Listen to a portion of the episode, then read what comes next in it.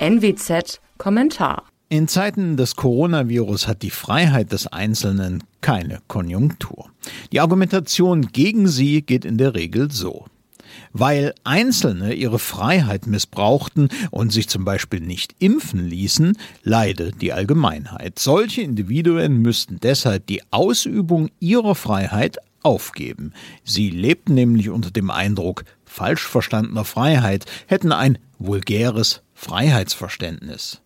Das lange ungehörte Gemeinnutz geht vor Eigennutz schallt da durchs Land. Der Einzelne soll sich dem Kollektiv unterwerfen. Seine Freiheit, seine Wahl zählen nicht. Maßgeblich sind Wunsch und Wille des Kollektivs, der angeblichen Mehrheit des Staates.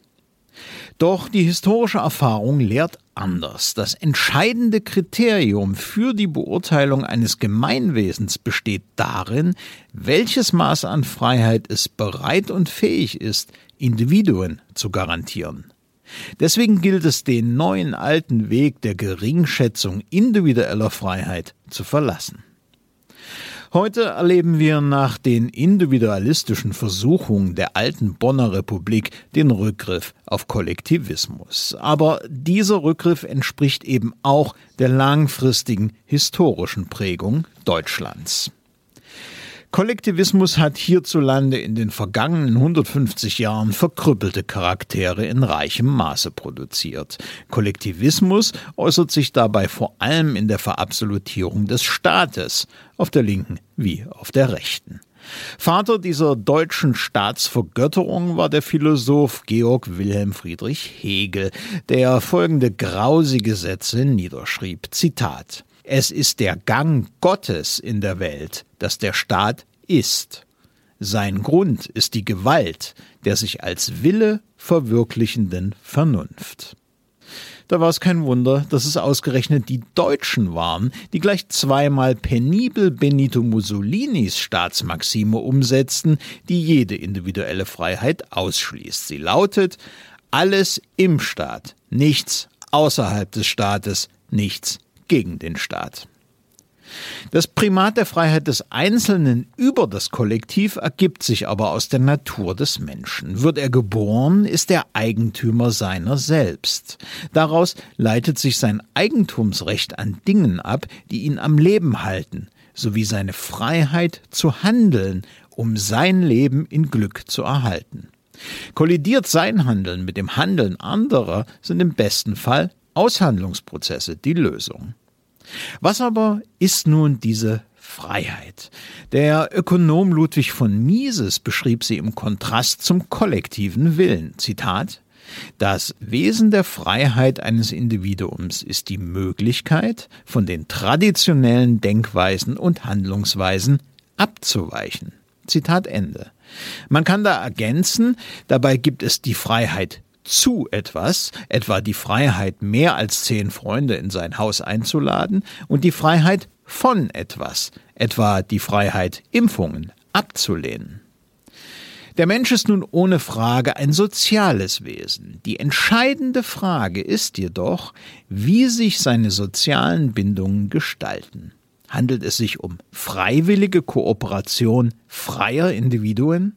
Oder ist es etwas, in dem der Einzelne nur als Teil eines Kollektivs funktionieren darf, und sei es auch nur in bestimmten Lagen, wie etwa der Corona-Pandemie? Das eine ist erstrebenswert, das andere verwerflich. Freiwillige Kooperation ist anstrengend. Noch einmal ein mieses Zitat. Menschen sind Individuen und damit unberechenbar. Sie sind keine homogenen Massen. Zitat Ende. Der Mensch, der vor der Knute anderer zittert, sei sie subtil, sozial oder physisch brutal, mag dagegen kooperativ und gehorsam sein. Gezwungene Menschen sind jedoch am Ende weder kreativ noch verlässlich. Hier gehört auch der Begriff Solidarität hin. Er wird heute im Übermaß bemüht. Schon allein, dass Solidarität mit Nachdruck immer dann eingefordert wird, wenn es um das Impfen geht, ist absurd. Solidarität kann man nicht fordern. Solidarität übt der Einzelne nur freiwillig. Unter Druck erpresste Solidarität ist keine, es ist Zwang.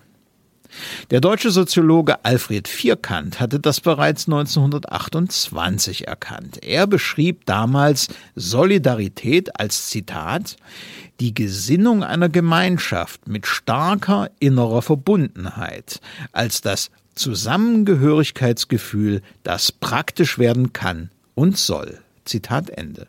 Grundvoraussetzung war für Vierkant aber immer absolute Freiwilligkeit. In der Pandemie wird Solidarität nun allerdings vor allem als moralisch aufgeladener Euphemismus für Zwang benutzt. Zwang, der sich auf verschiedenen Ebenen bewegt und dessen Vollendung die voraussehbare Impfpflicht unter Absingung von Hymnen auf die heilige Solidarität sein wird. Was also ist zu tun?